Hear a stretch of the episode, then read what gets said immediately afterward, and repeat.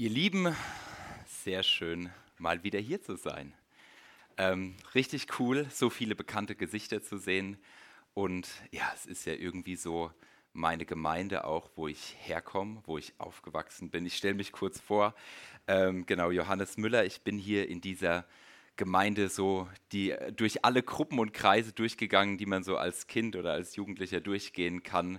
Von äh, Spatzenjungschar, richtig coole Jungschar, ähm, Teenagerkreis, äh, Pubertät hier in dieser Gemeinde erlebt und ausgelebt, äh, äh, Jugendkreis, eine richtig coole, lebendige, blühende Jugend erlebt.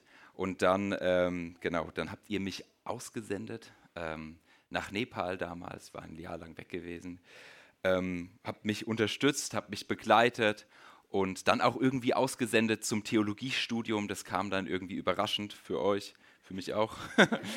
ähm, und dann habe ich Theologie studiert und irgendwie ist diese Connection weitergegangen. Also ich habe äh, hier viel auch dann gepredigt, konnte meine ersten Predigterfahrungen hier äh, sammeln, Feedback bekommen, ähm, genau, und diese Gemeinde ein Stück weit auch ja, teilweise mitbegleitet, ihr habt mich mitbegleitet. Genau, ich bin dann ähm, habe dann gearbeitet als Theologe, als Jugendreferent äh, in der Nähe von Mannheim und bin dann irgendwann ins Allgäu gewechselt, habe dort gearbeitet eine Zeit lang. Ich glaube, irgendwie haben wir uns so ein bisschen aus den Augen verloren, aber jetzt bin ich ja wieder da. Ne? genau, Hanna und ich, meine Frau, wir wohnen äh, seit zwei Jahren, glaube ich, jetzt äh, in Musbach, also hier um die Ecke. Also wir sind nicht weit, ja. Und ich habe auch ge gehört, dass ich öfters zum Predigen hier eingetragen bin. Also ihr seht mich öfters.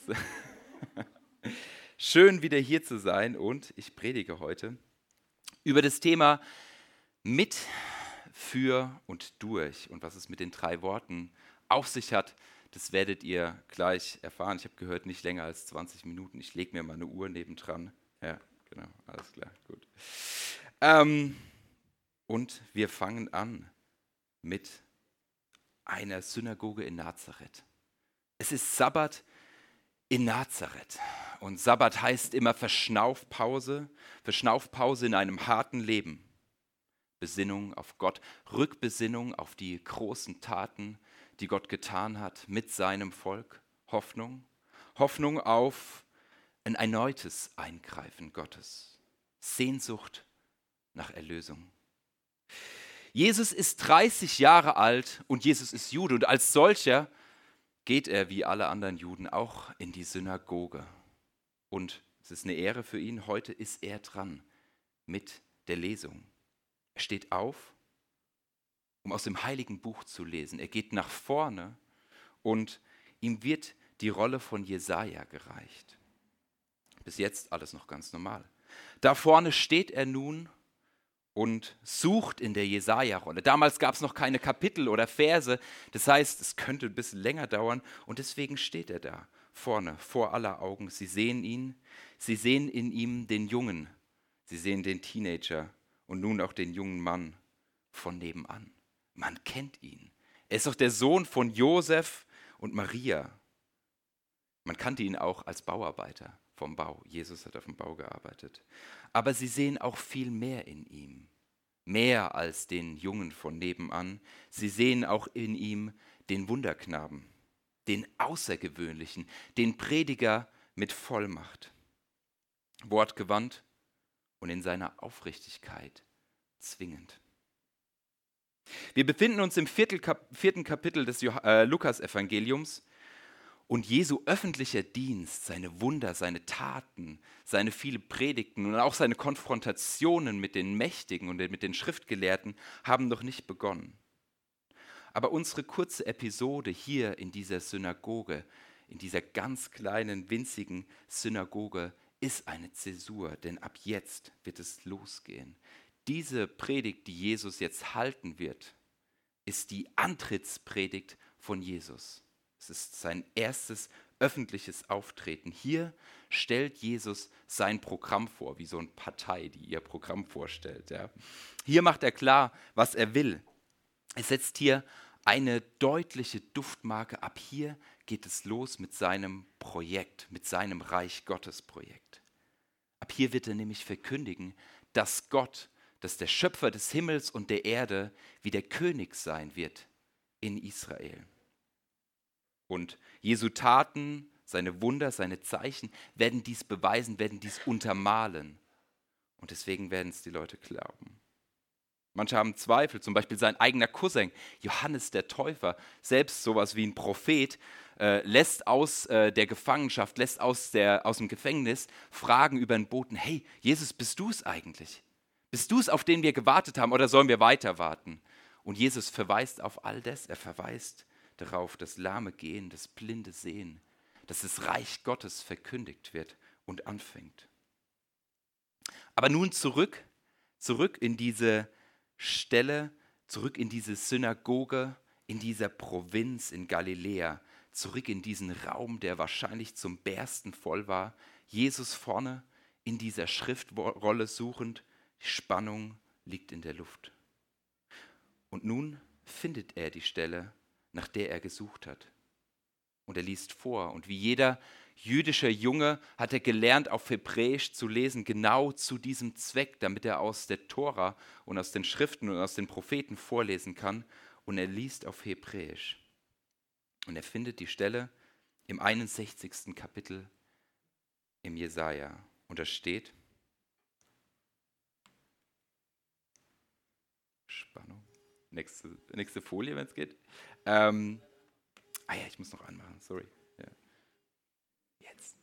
Sehr gut. Und da steht, der Geist Gottes des Herrn ist auf mir, weil der Herr mich gesalbt hat. Er hat mich gesandt, den Elenden gute Botschaft zu bringen, die zerbrochenen Herzen zu verbinden, zu verkündigen den Gefangenen die Freiheit, den Gebundenen, dass sie frei und ledig sein sollen, zu verkündigen ein gnädiges Jahr des Herrn und ein Tag der Rache unseres Gottes, zu trösten alle Trauernden. Und dieser Vers, den kannte vermutlich jeder Jude. Dieser Vers ist eine alte Hoffnung, eine uralte Prophezeiung, eine alte Verheißung aus dem Alten Testament. Es ist eine Verheißung auf einen Messias, auf einen Retter, auf irgendjemand, der kommen soll und das Volk wieder befreien soll. Das Volk Israel ist eigentlich das auserwählte Volk.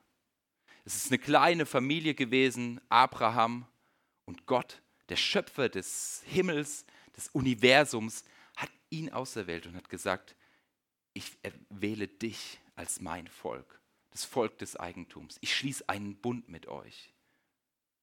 Und warum schließt er einen Bund mit dieser Familie, mit diesem Stamm?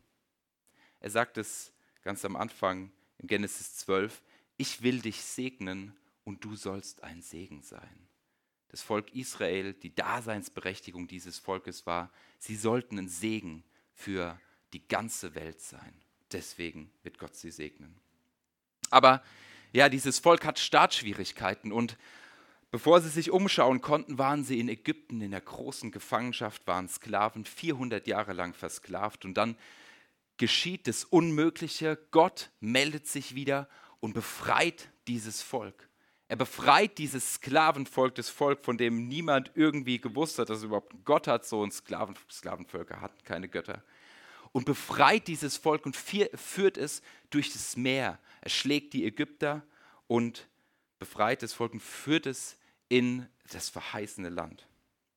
Gott rettet sein Volk mit starker Hand. Und das ist so diese, diese Exodus-Geschichte und das ist so dieser Kern, das ist so das, die Ursprungsgeschichte eigentlich dieses Volkes. Ja? Darauf wird man sich immer wieder berufen. Wir sind das besondere Volk. Wir sind das Volk, wo Gott sich runtergebeugt hat, sozusagen aus dem Himmel, wo Gott eingegriffen hat in die Weltgeschichte und dieses Großreich Ägypten geschlagen hat. Und dann verliert sich der Weg irgendwie und das Volk verliert seinen Weg. Es gibt ein Königreich. Also Israel kündigt, gründet ein Königreich und dann passiert erneut eine große Katastrophe. Sie werden wieder in Gefangenschaft genommen. Babylon ist die, die, der große Feind und sie kommen und nehmen das Volk gefangen Viele werden weggeführt in die Gefangenschaft. Sie verlieren das Land, sie verlieren ihren König, sie verlieren ihren Tempel, alles, was ihnen eigentlich ihre Identität gibt. Sie haben kaum was, sie dürfen nichts mitnehmen und sie sind gefangen. Diese Gefangenschaft geht 40 Jahre lang und danach kommen sie zurück und dann müsste doch alles wieder gut sein. Sie sind doch wieder in ihrem verheißenen Land. Aber es geht einfach so weiter. Großmächte kommen, Alexander der Große, die Ptolemäer, Seleukiden, irgendwann ist es dann Rom in der Zeit von Jesus. Und dieses kleine, winzige Land Israel wird irgendwie immer wieder überfallen. Und sie kommen zurück in ihr eigenes Land und merken, sie brauchen eigentlich wieder Befreiung. Sie brauchen eine andere Art von Befreiung. Und es geht nicht nur irgendwie immer um die äußeren Kräfte, um, um die äußeren Feinde. Und ich weiß nicht, ob ihr das vielleicht kennt, aber ich kenne das von meinem Leben. Es gibt so viele Gründe, warum es einem nicht gut geht. Es gibt so vieles, wovon man befreit werden will äußerlich. Aber eigentlich geht es doch um uns selbst. Und da entsteht so langsam in dieser Zeit diese Hoffnung, dass irgendjemand kommen wird, der das Volk Israel wirklich befreien wird der sie in ihrem Herzen befreien wird, der das steinerne Herz, was, was in ihnen ist, rausnehmen wird und ihnen ein fleischernes Herz geben wird. Und da entsteht auch diese Prophezeiung, dass irgendjemand kommen wird, der von sich selbst sagen wird, der Geist Gottes des Herrn ist auf mir, weil der Herr mich gesalbt hat und so weiter. Für mich haben diese beiden Verse aus Jesaja 61, Vers 1 und 2 eine unheimlich tiefe biografische Bedeutung. Ich glaube, viele von euch haben das mal mitbekommen. Ähm, ich war mal in meiner Jugend äh, schwer krank gewesen und ähm, ja, dann war aber irgendwie alles gut. Also viele Wunder und so, alles, alles wieder körperlich in Ordnung. Bin zurückgekommen, große Party zu Hause. Alle waren abends im Bett äh, und ich konnte nicht schlafen und habe was gemacht, was ich selten in meinem Leben mache. Ich habe die Bibel genommen, äh, mache ich tatsächlich öfters, aber ich habe sie einfach so aufgeschlagen, ja, so auf äh, nach Gusto und bin dann tatsächlich auf diesen Vers gestoßen. Und der Vers hat, das war irgendwie wie so eine Wend ein Wendepunkt in meinem Leben. Dieser Moment, als ich da abends äh, mich gefragt habe, was wird eigentlich aus meinem Leben, so was Krasses erlebt, was machst du eigentlich mit deinem Leben? Und dann kam dieser Vers. Und der Vers hat mich immer wieder begleitet und ist immer wieder aufgetaucht in meinem Leben an besonderen Momenten. Und deswegen ist der Vers mir auch so viel wert. Und ja, ich habe so ein bisschen die ähm, Aufgabe gestellt bekommen, heute für die Predigt tatsächlich einen Vers zu nehmen, mit dem ich viel verbinde. Und das ist ein Vers, mit dem ich einiges verbinde. Ich will nicht so viel von mir selbst erzählen, sondern ich will euch ein bisschen was über den Vers erzählen. Und ich glaube, dass man an dem Vers erkennen kann, wie Gott ist, in drei sehr basalen Worten, in einer sehr basalen Definition. Wenn dich ein Fremder fragt, jemand, der vielleicht Gott noch nicht kannt, könnte, wie, wie könntest du ihm erzählen, an wen du glaubst? Was macht diesen Gott aus?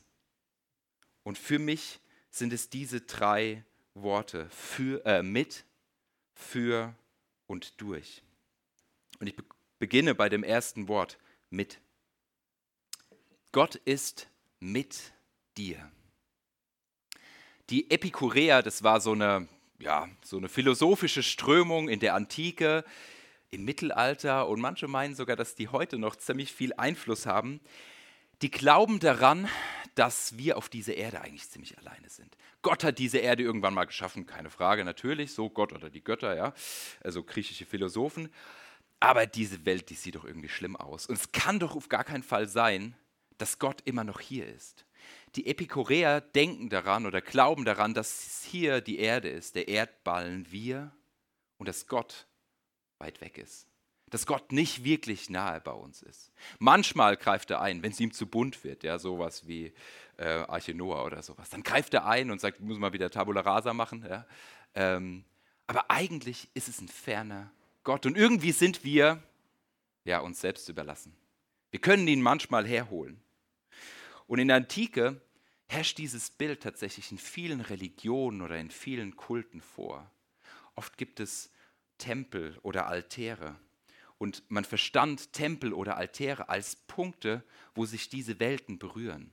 Als Punkt, wo die himmlische Welt, wo die Götterwelt ja, oder Gotteswelt, der Himmel, diese Erde berührt. Und wo man einen Moment lang für einen Ritus oder für eine kurze Zeit oder für einen Gottesdienst oder für ein Gebet lang oder für ein Opfer lang in Kontakt mit Gott treten kann.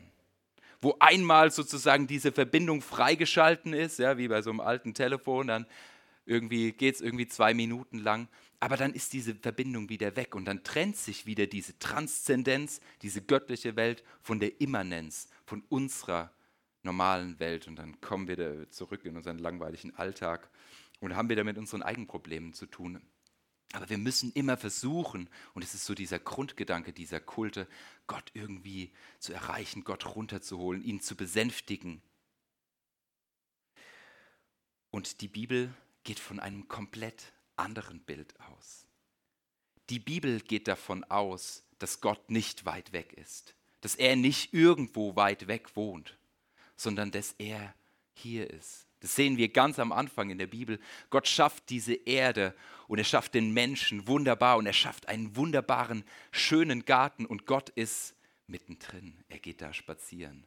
Gott ist nicht der ferne Gott. Ja, er ist der Schöpfer des Universums. Er steht weit über uns und wir können ihn oft überhaupt nicht verstehen. Niemand kann Gott verstehen, aber kann von Gott ergriffen werden, ja.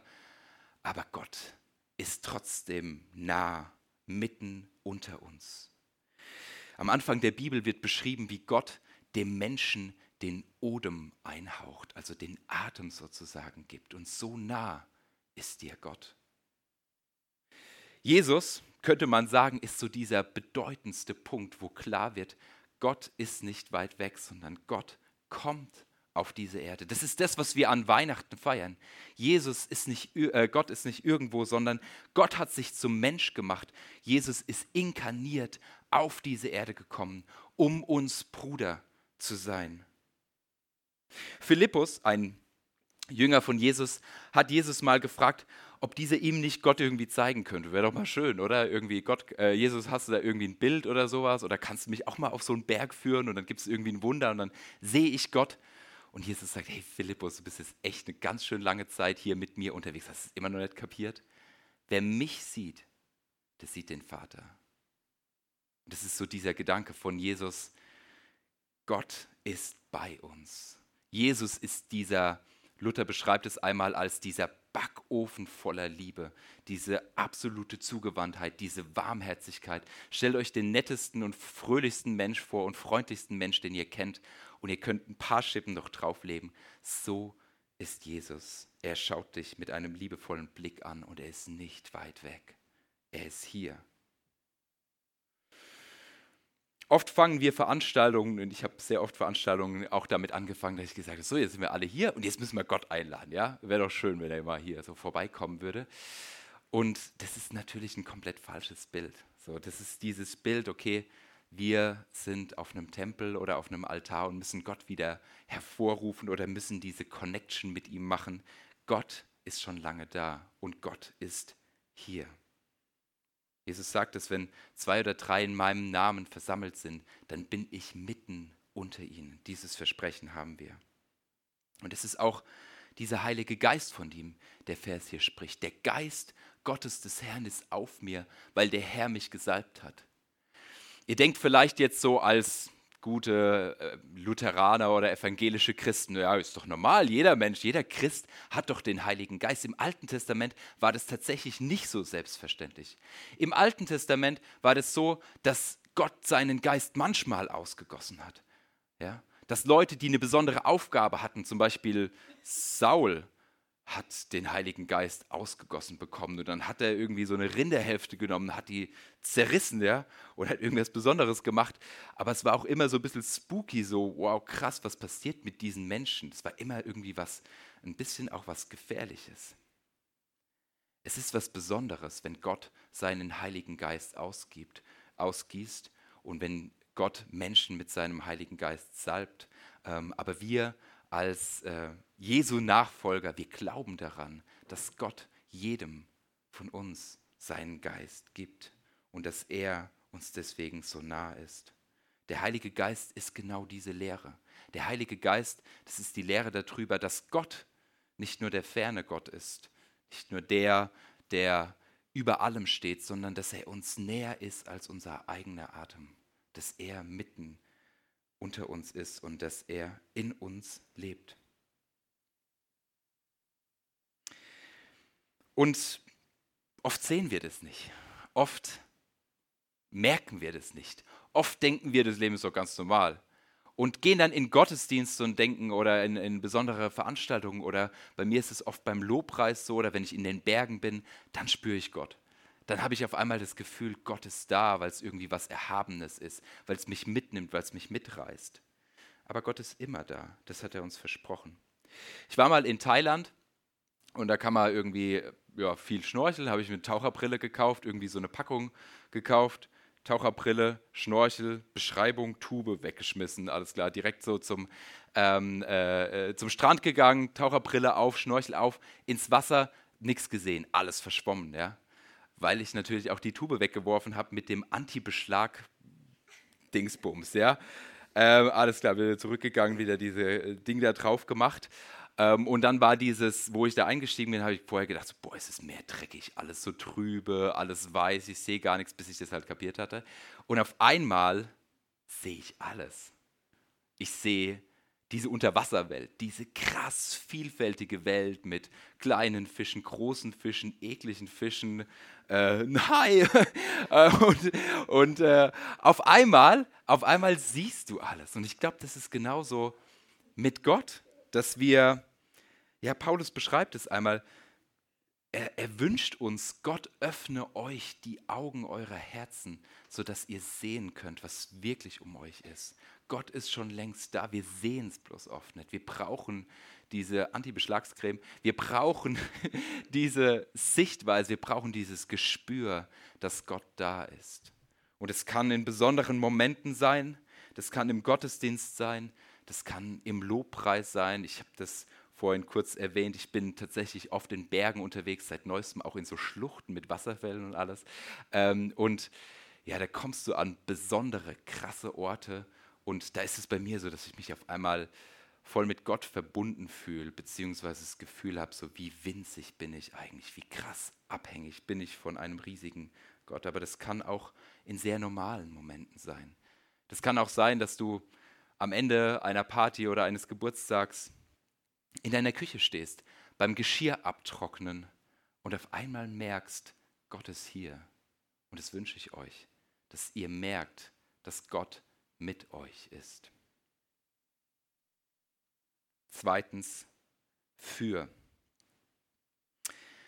Und ich erzähle euch wieder ein bisschen was über andere Religionen. Ähm, in vielen Religionen ist tatsächlich nicht ganz klar, ob Gott für dich ist oder ob er gegen dich ist. Oder ob die Götter für dich sind oder gegen dich sind. Ich habe das schon erklärt mit diesen, äh, mit diesen Altären ja, in damaligen Gesellschaften, ja, irgendwie vor 2000 Jahren, vor 3000 Jahren, da waren die Menschen viel mehr draußen gelebt, gar nicht so in Häusern, sondern viel mehr abhängig von Naturgewalten. Ja. Wir haben Versicherungen, wir haben, können mit Ernteausfällen, ich glaube, so hier in der Region, einigermaßen gut umgehen, aber stell dir vor, dein Leben hängt daran.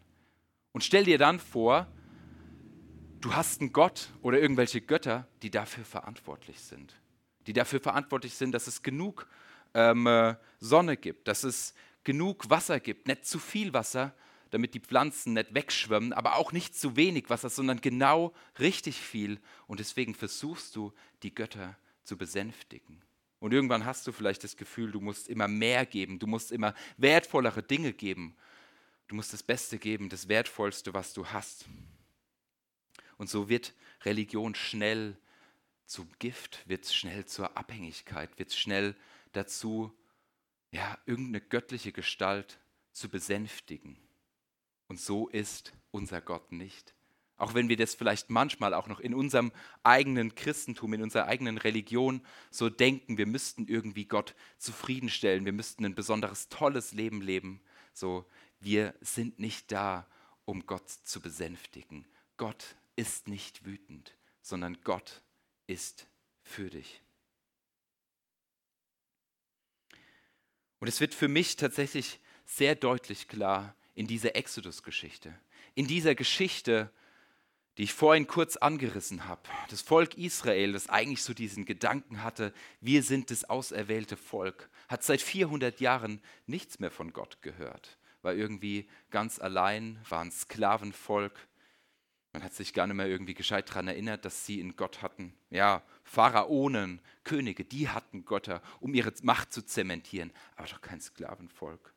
Und dann gibt es diese Begegnung Mose am Dornenbusch. Er hat diese Begegnung mit Gott. Nach 400 Jahren Sendepause redet Gott auf einmal wieder. Und er stellt sich nicht vor als irgendwie ein philosophisches Konstrukt oder hey Mose, wie geht's so und was macht das Leben, sondern seine ersten Worte, nachdem er seinen Namen gesagt hat, ist, ich habe euer Geschrei gehört. Ich habe eure Klagen gehört. Ich weiß, wie es euch geht und ich werde euch befreien. Und dieser, diese Bibelstelle, diese zwei Verse, die atmen das. Die atmen diese, diese Befreiung, die atmen diese Hoffnung darauf, dass Gott wieder eingreifen wird, weil er ja für uns ist, weil er für die Elenden ist, weil er für die Unterdrückten ist, weil er für die Gefangenen ist und eine Gefahr ist für alle, die andere Menschen unterdrücken. Eine Gefahr ist für die Pharaonen und Könige unserer Welt. Eine Gefahr ist auch für uns, wenn wir andere Menschen unterdrücken. Gott ist für dich. Gott ist für dich. Ein anderer Vers, den äh, Jesus auch einmal sagt, Markus 10, Vers 45, ähm, da sagt Jesus über sich selbst, das ist so ein Stück weit der Grund, da gibt er den Grund, warum er gekommen ist. Da sagt er, ich bin nicht gekommen, um mich bedienen zu lassen, sondern ich bin gekommen, um zu dienen und mein Leben als Lösegeld zu geben für viele. Für viele. Für euch, für dich, für mich. Gott ist für dich. Und das können wir am deutlichsten eigentlich an Jesus Christus erkennen. Diese DNA Gottes können wir am deutlichsten am Kreuz sehen. In dem Moment, wo Jesus sein Leben für dich gibt, für uns gibt. Wo er zu dir sagt, du bist mir so viel wert, dass ich mein eigenes Blut für dich vergieße. Gott ist für dich. Und als letztes, durch, durch dich. Und es steckt tatsächlich auch in diesem Vers. Der Geist des Gottes, Gottes des Herrn ist auf mir, weil der Herr mich gesalbt hat. Er hat mich gesandt. Es, dieser Vers ähm, drückt eigentlich so einen Auftrag aus. Der drückt den Auftrag aus, den Gott diesem Redner hier, diesem Beter ähm, gibt und auch uns gibt. Gott sendet uns. Und Gott ist jemand, ähm, der die Dinge nicht, die Probleme auf dieser Erde nicht alleine lösen will, sondern sich dafür entschieden hat, Komplizen mit ins Boot zu holen. Er hat sich entschieden, uns mit in sein Projekt, in sein Unternehmen sozusagen reinzubringen, um diese Welt zu retten. Und das sehen wir tatsächlich ganz am Anfang, ich habe das vorhin schon erwähnt, bei Abraham. Gott wählt diese kleine Familie irgendwo, die da so in der Weltgeschichte rumtingelt, diese Sippe, wählt er aus und sagt, ich will dich segnen und will durch dich die ganze Welt segnen. Gott hätte irgendwie einfach ein Buch vom, vom Himmel runterfallen lassen können, um die Erde wieder in Ordnung zu bringen oder irgendwie äh, das irgendwie anders zu machen. Aber er, er entscheidet sich dafür, durch Menschen die Welt zu segnen. Er entscheidet sich dafür, uns einen Auftrag zu geben, sodass wir seine Komplizen werden. Und es ist auch dieser Grundgedanke, das ist die Grundidee des Volkes Gottes. Ein besonderes Volk auswählen. Und man könnte denken, so ist auch unfair, ne? dass sich Gott irgendwie so einen Liebling aussucht und alle anderen Völker sind irgendwie böse oder so. Ja? Aber das ist tatsächlich der Grundgedanke, er wählt sich ein Volk aus, weil er alle segnen will, weil er alle auserwählen will. Und wir kennen das dann im Neuen Testament. Die Perspektive öffnet sich und er meint wirklich alle. Und so sind auch wir heute an diesem Punkt, wo wir stehen als Gemeinde, als Kirche, ein Stück weit die Auserwählten und die Beauftragten. Gott will durch uns wirken.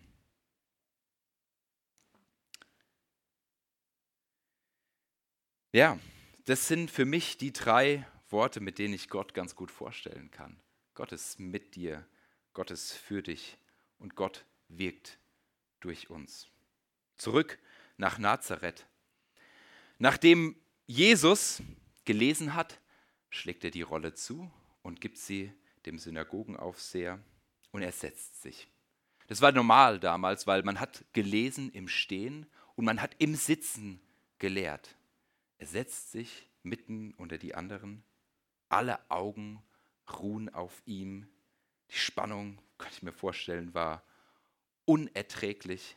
Und Jesus sagt, und damit meint er seinen Auftrag, heute ist dieser Vers erfüllt vor euren Augen in mir. Er sagt, dieser Vers ist erfüllt durch mich, durch mich, Jesus Christus. Ich bin die Erfüllung dieser Verheißung. Und ich sage, der Geist Gottes des Herrn ist auf mir, denn der hat mich gesalbt. Ich werde den Elenden gute Botschaft verkündigen, das Evangelium verkündigen, die zerbrochenen Herzen verbinden, zu verkündigen den Gefangenen die Freiheit, den Gebundenen, dass sie frei und ledig sein sollen zu verkündigen ein gnädiges Jahr des Herrn und einen Tag der Rache unseres Gottes, zu trösten alle Trauernden. Und das ist heute in ihm angebrochen und das sehen wir tatsächlich im Leben und im Wirken, im Sterben und in der Auferstehung von Jesus Christus. Wir sehen, dass er mit uns ist, dass er den Vater verlassen hat, um hier runterzukommen auf diese Erde zu uns. Inkarnation mit uns. Wir sehen durch das Kreuz, dass er für uns ist, dass er alles, dass Gott alles gibt, um dich zu retten, um diese Welt zu retten, ins Reine zu bringen, um dir zu zeigen, dass er für dich ist. Und er beauftragt uns, er beauftragt dich, er beauftragt mich. Und so können auch wir sagen, und damit schließe ich, und wenn du willst, kannst du die Augen zumachen und das irgendwie innerlich mitsprechen. Der Geist Gottes des Herrn ist auf mir, weil der Herr mich gesalbt hat.